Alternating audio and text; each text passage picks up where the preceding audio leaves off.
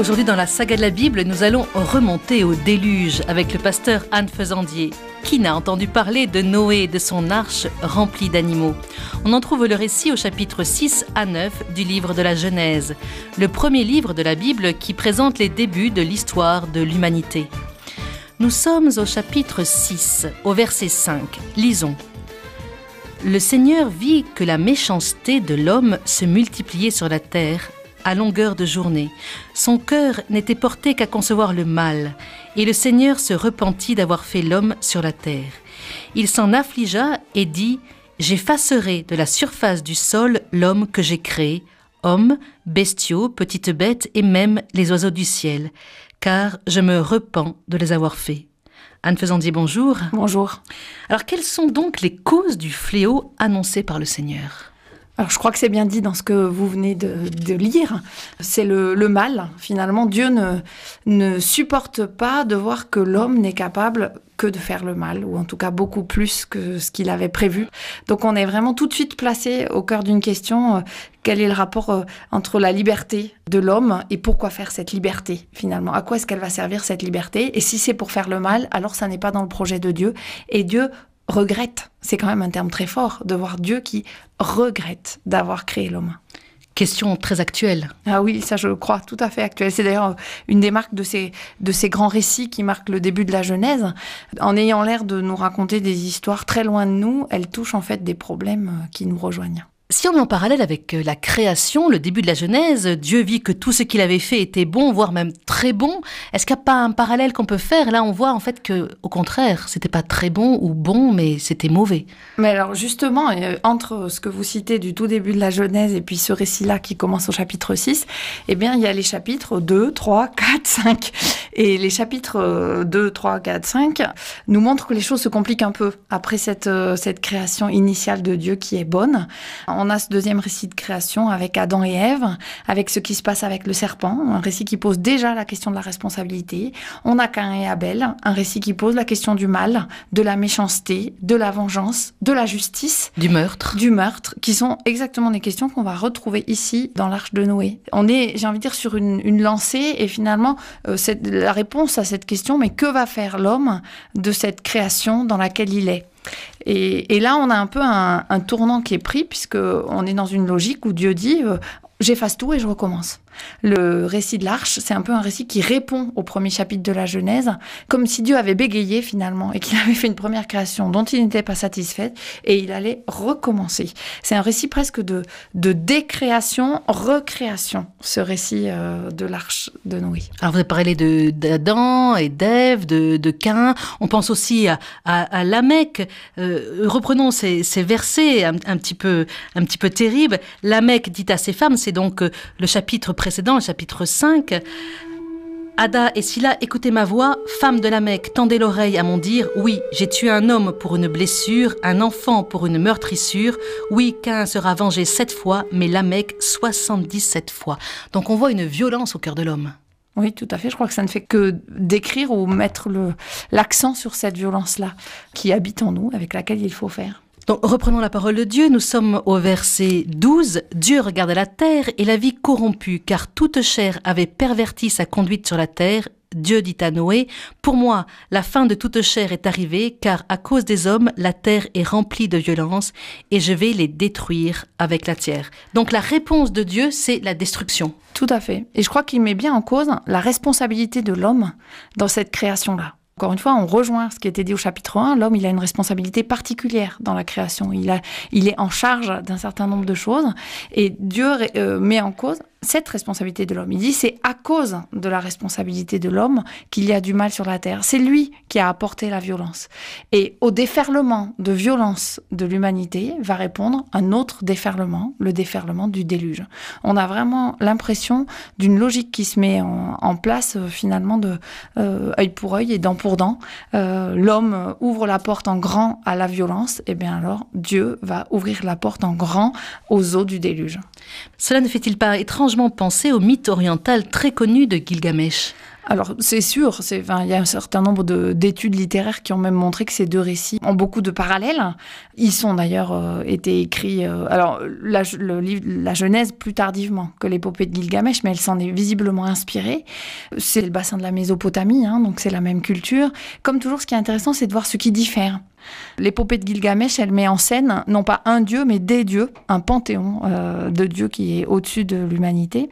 Et justement, à ce moment-là, donc c'est une épopée assez longue, il y a plusieurs dieux qui sont mécontents parce que les hommes font du bruit et les dérangent. Et du coup, euh, leur colère va déclencher le déluge qui va aussi euh, anéantir. Par pur désir, ils vont les anéantir. En fait. Voilà, voilà. Et c'est là où elle, a, la, enfin, elle est double la différence avec le récit du livre de la Genèse. C'est que d'un côté, on n'a pas des dieux, mais un dieu. Et ensuite, on a une raison à la colère de Dieu, qui est la responsabilité de l'humain. C'est pas simplement ils font pas du bruit, c'est un rapport avec la violence. Alors quand ce, texte donc euh, semble avoir été écrit, le texte de la Genèse, ce chapitre 6 qu'on est en train de lire, alors c'est un texte très ancien. Il a beaucoup de rapports avec euh, les mythes de Babylone. Donc on pense qu'il a été écrit au moment de l'exil à, Babylone. Alors euh, un peu après, quand c'est difficile de dater avec exactitude, mais disons 5e, euh, 6e siècle avant Jésus-Christ. Et le, le récit se situe quand? Alors le récit, lui, se situe de façon bien antérieure. C'est un, texte très ancien, on peut pas dire avec exactitude, mais c'est en gros, on va dire 1500 euh, avant Jésus-Christ. C'est vraisemblablement une compilation de plusieurs traditions. D'ailleurs, c'est un texte, quand on le lit du début à la fin, les chapitres 6 à 9, il y a pas mal de répétitions. On, on dit que l'auteur tarde un peu à nous amener là où il veut nous amener. Et puis, il y a de temps en temps je dirais pas des, contradictions, mais des, divergences sur euh, le temps, par exemple, pendant lequel il a plu. Euh, on nous dit 40 jours, et puis après, on nous dit 300 euh, et quelques. Alors, bon, il faut, il faut vraiment regarder. Alors, c'est parce que c'est un, récit qui, qui porte la marque de son histoire. Et en même temps, ce qui est intéressant, c'est de voir que c'est quand même un récit, malgré ses, ses répétitions, etc., qui a une vraie logique, une vraie construction et qui nous amène quelque part. Alors, comment faut-il lire ce récit? J'ai envie de dire euh, pas à pas, euh, morceau par morceau, il y a quand même une chronologie dans ce récit. On part, voilà, il y a des raisons. Euh, ensuite, Dieu donne des ordres à Noé, qui construit l'arche. Ensuite, il y a tout le départ dans l'arche, puis le déluge, puis quand est-ce que le déluge s'arrête, pourquoi il s'arrête et qu'est-ce qui se passe après. Je crois qu'il faut prendre comme ça, de façon un peu chronologique. Et on se rend compte aussi après, quand on prend un peu de recul, qu'il y a des, des morceaux qui se, qui se répondent. C'est-à-dire qu'au début, on a euh, cette création qui ne va pas comme Dieu avait décidé qu'elle allait, et on se rend compte que la fin de ce récit, c'est une nouvelle création, et donc les choses se répondent. On a d'un côté Noé qui trouve grâce euh, aux yeux de Dieu et qui est un peu le, le seul et il construit l'arche, et puis on a Noé qui sort de l'arche avec tous ceux qu'il a emmenés avec lui. Et puis on a Dieu qui fait pleuvoir et qui anéantit la création, et en face on a le déluge qui s'arrête. Et tout ça, vous voyez, fonctionne un peu comme pour nous désigner un, un centre, un milieu des récits auquel il faut qu'on fasse attention. Le patriarche apparaît au verset 8 du chapitre 6 de la Genèse. Alors que Dieu vient de menacer d'effacer de la surface du sol toutes les créatures, il est écrit mais Noé trouva grâce aux yeux du Seigneur. Alors qui est Noé? Alors on n'en sait pas grand-chose, à part euh, on a sa généalogie, on sait que c'est un des fils de ce fameux Lamech auquel on faisait euh, attention tout à l'heure, et on sait aussi qu'il a trois enfants, Sem, Cham et Japhet, qui partiront d'ailleurs avec lui dans l'arche. Alors le, fameux Sem, c'est en fait c'est l'ancêtre de Terah qui va être donc le, père d'Abraham. Les Sémites, ça vient de Sem. Et c'est un nom qui a une signification parce que Sem, ça veut dire nom. C'est le nom. Euh, les, trois noms d'ailleurs des enfants de Noé ont une signification comme souvent en hébreu. Hein. Donc Sem, c'est le nom, celui qui porte le nom et d'ailleurs qui sera voilà le père d'Abraham, porteur de, la lignée. Cham, c'est plutôt en lien avec euh, l'idée de chaleur, de chaud. Et Japhet, c'est il élargira. Alors, quel âge a Noé? C'est marqué au chapitre 7, au verset 6. C'est assez impressionnant. Joé... Noé, comme tous les patriarches, surtout euh, avant le déluge, il, a 600 ans. Oui. Comment expliquer une chose pareille? Faut-il l'expliquer? Non, je crois que c'est un décalage par rapport à la réalité humaine. Hein. Là, l'auteur ou les auteurs nous disent clairement, attention, on ne parle pas d'un homme comme tous les autres hommes. Et l'histoire qu'on va vous raconter n'est pas une histoire qui est euh, inscrite dans le temps de l'histoire humaine, réaliste, j'ai envie de dire, mais dans le temps de l'histoire de Dieu qui est quelque chose où les, nos points de repère sont un peu bouleversés. Donc euh, l'âge de Noé, pour moi, ça veut dire ça. Oui, et puis c'est à peu près dix générations après Adam et Ève. On le situe à peu près à 3000 ans avant Jésus-Christ, mais tout ça, ça ne veut pas dire grand-chose. Non, je crois que c'est surtout ça, ça installe une distance avec euh, l'histoire sur laquelle on a des points de repère historiques, justement, des choses tangibles. Là, on se situe sur un autre plan, qui est un plan, j'ai envie de dire, mythique dans ce sens que il aborde des questions fondamentales de l'histoire de l'humanité, mais des questions permanentes de cette histoire de l'humanité. Et donc c'est hors du temps parce que c'est valable tout le temps. Et quelle est la signification du nom de Noé? Donc au, chapitre précédent, on nous dit que c'est celui qui console, celui qui réconforte. Le consolateur, c'est un beau nom. Oui, c'est presque on pourrait dire c'est celui qui console Dieu, parce que c'est un peu ce qui se passe. Hein. Il est, euh, c'est le seul à trouver grâce aux yeux de, aux yeux de Dieu, et c'est parce que Dieu va pouvoir s'appuyer sur lui que la vie va pouvoir continuer. Nous sommes au verset 14, toujours donc du chapitre 6. Dieu dit, Fais-toi une arche de bois résineux, tu feras l'arche avec des cases, tu l'enduiras de bitume à l'intérieur et à l'extérieur. Cette arche, tu la feras longue de 300 coudées, large de 50 et haute de 30. Tu feras à l'arche un toit à pignon que tu fixeras à une coudée au-dessus d'elle. Tu mettras l'entrée de l'arche sur le côté, puis tu lui feras un étage inférieur, un second et un troisième. Alors voilà le fameux arche de Noé. Qu'est-ce que c'est un arche? Une arche. Une arche, bah, c'est un coffre. Une arche au point. En hébreu, ça veut dire coffre. Oui, ça veut dire. Ça veut dire. Euh, oui, ça veut dire coffre. Euh, c'est d'ailleurs étrange que ce soit ce mot-là qui soit employé. C'est pas un mot marin? Du tout. C'est pas bateau. C'est pas bateau qu'on emploie, c'est arche, avec euh, toute la résonance que ça a dans, dans le vocabulaire biblique hein, de ce que sera après l'arche l'arche de l'alliance, où il y a quand même un lien au niveau symbolique sur ce qui va être enfermé à l'intérieur de cette arche, qui va être très précieux, puisque c'est euh, la création de Dieu, finalement. Dieu va prendre un, exemplaire de tout ce qu'il a créé et le mettre avec Noé, euh, avec Noé dans l'arche. Mais ce qui est aussi, là où on peut se poser la question, c'est euh, les mensurations de l'arche. Pourquoi est-ce qu'on nous donne ces mensurations-là? Alors, on, trouve plusieurs hypothèses là-dessus. Alors, parce que c'est des mensurations un peu bizarres, c'est quelque chose de, très important et puis surtout de très haut pour flotter. C'est pas sûr que ce soit la, construction la plus logique. Et j'ai lu que ces mensurations correspondraient peut-être aux mensurations d'un temple de l'époque et que donc on nous fait un clin d'œil en nous disant ce bateau, il n'est pas que un bateau. Certes, il a du bitume, il a un toit, etc. Mais il est, il a une dimension sacrée dans ce qu'il va contenir, comme un temple qui contient quelque chose de sacré. En tout cas, on se souvient aussi qu'à la construction du temple de Jérusalem, il y a des mesures très très très précises. Oui, mais ça fait aussi penser à ça. Et puis, on peut penser avec vous, euh, pasteur Anne Faisandier, quand nous avions évoqué la figure de Moïse, c'était le même mot aussi. Hein. Euh, la fameuse corbeille, il y avait aussi du bitume, il y a des choses assez similaires. Oui, je crois qu'on est dans une logique de l'histoire du salut. Il y a quelque chose qui va être préservé dans cette arche, comme Moïse a été préservé, comme après le peuple hébreu va se promener dans son coffre avec la loi de Dieu. Voilà. Après, Dieu va demander qu'on mette dans cette arche des animaux. Que va-t-il dire exactement? Alors, il dit plusieurs choses différentes. Donc, c'est intéressant de le regarder. On a euh, au, chapitre 6, euh, au verset 18, on a d'abord Entre dans l'arche, toi, avec toi, tes fils, ta femme et les femmes de tes fils. De tout être vivant, de toute chair, tu introduiras un couple dans l'arche pour les faire survivre avec toi, qu'il y ait un mâle et une femelle. Et ensuite, il détaille donc les oiseaux, les bêtes, les petites bêtes, les grandes bêtes, euh, etc. À chaque fois, un couple. Et puis, un peu plus loin, au, verset 7, on a une précision qu'on n'avait pas lors de la première énumération, qui est tu prendras sept couples de tout animal pur, un mâle et une femelle, et des animaux impurs, un couple, un mâle et une femelle. Donc on peut se dire tiens, est-ce que quelle est la bonne version? Ou est-ce que ce sont deux versions complémentaires? Ou est-ce que ça a varié dans le temps? On n'a pas la réponse à cette question. Je crois que ce qui est ce qui est important à retenir, c'est d'abord le motif du couple, que ce soit sur le plan humain ou sur le plan animal. On prend à chaque fois mâle et femelle, avec le potentialité de création qu'il y a dans ce couple. Et je crois qu'on est bien là dans le projet de Dieu pour l'arche, qui est de sauvegarder la création. Et il a déjà le projet de la suite, de ce qui se passera quand l'arche, euh, quand ils sortiront, quand ils sortiront de l'arche. Même Noé va aller avec sa femme aussi, son Même, épouse, voilà, c'est ça. ses trois fils avec leur épouse. Personne n'est seul. Personne n'est n'est seul. seul. Noé est avec sa femme, ses trois fils avec leurs épouses et les animaux, mâles et femelles. On a Alors les vraiment animaux que des couples. sont confiés aux hommes.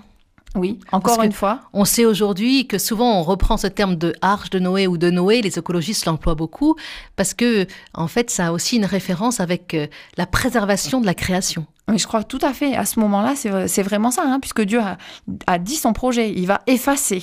Il va effacer, seulement il met à part, il sépare, ce qui est en soi euh, déjà un acte créateur. hein, c'est ce qu'on a vu au début du livre de la Genèse.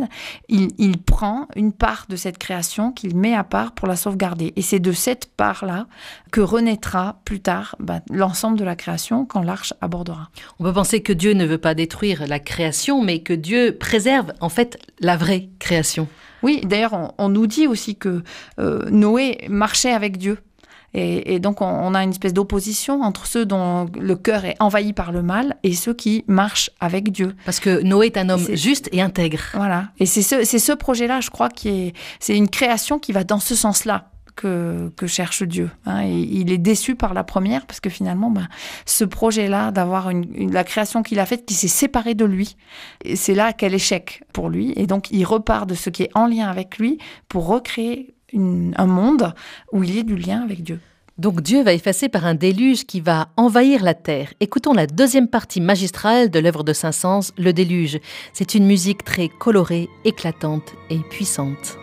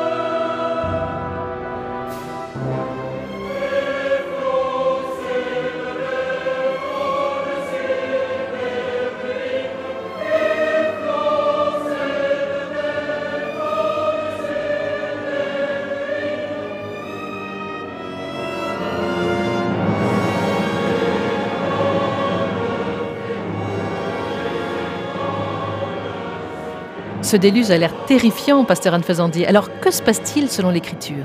Alors littéralement, ce sont les vannes des eaux du ciel qui sont ouvertes. Alors là, ça fait encore une, référence en fait au, récit du chapitre 1 de la Genèse, où le troisième jour, Dieu avait séparé les eaux d'en bas et les eaux d'en haut, et pour créer un espace de vie possible euh, dans cette séparation. Et quand on voit les, représentations un peu de l'époque, on a, vraiment euh, une sorte de cloche à fromage hein, avec les, eaux d'en haut qui sont retenues par un arc et qui créent un espace de vie, euh, des vies possibles. Et c'est cet arc, cette, oui, cet arc tendu au-dessus des eaux d'en bas qui tout d'un coup va céder et, du coup ben, l'eau se met à tomber, à tomber et c'est le déluge. Alors selon l'une des versions, il y aurait presque cinq mois sans arrêter quoi. C'est cinq mois de pluie, de oui, de pluie, d'inondation, de. Je crois qu'il y a là aussi le, motif de cette eau euh, qui devient menaçante et qui devient symbole de mort. Cette eau indispensable à la vie et qui, quand elle déferle, finalement contre laquelle on ne peut rien. On ne réussit pas à colmater une maison euh, quand il y a une inondation. La seule chose qu'on peut faire, c'est partir ailleurs ou monter au-dessus. Seulement là, ça prend une telle ampleur qu'on peut pas se sauver. C'est-à-dire qu'il y y a vraiment cette idée d'un monde englouti, d'une vie engloutie par cette eau. Il n'y a plus d'espace possible pour la vie. Dieu fait violence à la violence. Oui, tout à fait. C'est d'ailleurs euh, violent pour nous qui lisons ce texte, de recevoir ça. cette espèce de, balancier en disant, en face de la violence de l'homme, Dieu envoie la violence euh, de la catastrophe, avec tous les guillemets que vous voulez, naturels, parce qu'on voit bien comment, euh, si on va trop vite, on peut interpréter les choses. Et ça, c'est pour nous très violent. Et c'est pour ça que je crois qu'il faut vraiment lire le texte depuis le début, avec euh, cette idée que déjà Dieu a le projet d'une création qu'il veut sauvegarder, qui s'appuie sur Noé, qui est le juste, et que les justes ont une responsabilité dans cette sauvegarde de la création vis-à-vis de l'ensemble de la création. Parce qu'après, il y a un couple de chaque espèce d'animaux qui est emmené. Et finalement, dans ce désastre total qu'est le déluge, on a même l'impression que Dieu retient son souffle son souffle de vie. C'est-à-dire qu'il y, a une espèce de silence qui envahit, l'eau monte, et puis on nous décrit euh, la disparition. Enfin, c'est assez long, hein, euh, la description. Les eaux furent en crue, donc c'est le verset 18 du chapitre 7. Elles formèrent une masse énorme sur la surface de la terre, et l'arche dériva à la surface des eaux. La crue des eaux devint de plus en plus forte. vraiment, on, ne lésine pas sur les, moyens. On a l'impression que la vie disparaît complètement, et que c'est le silence qui fait place dans le, dans le texte, comme s'il y avait plus rien à entendre, plus de vie possible. Dieu lui-même retient son souffle. Merci Anne Faisandier.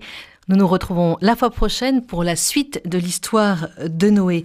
Finissons par euh, une situation de, Matthieu. Il cite Noé, le déluge, au chapitre 24 dans son évangile. Il écrit Tels furent les jours de Noé, tel sera l'avènement du Fils de l'homme, car de même quand ces jours d'avant le déluge on mangeait et on buvait, l'on se mariait jusqu'au jour où Noé entre dans l'arche, et on ne se doutait de rien jusqu'à ce que vint le déluge qui les emporta tous.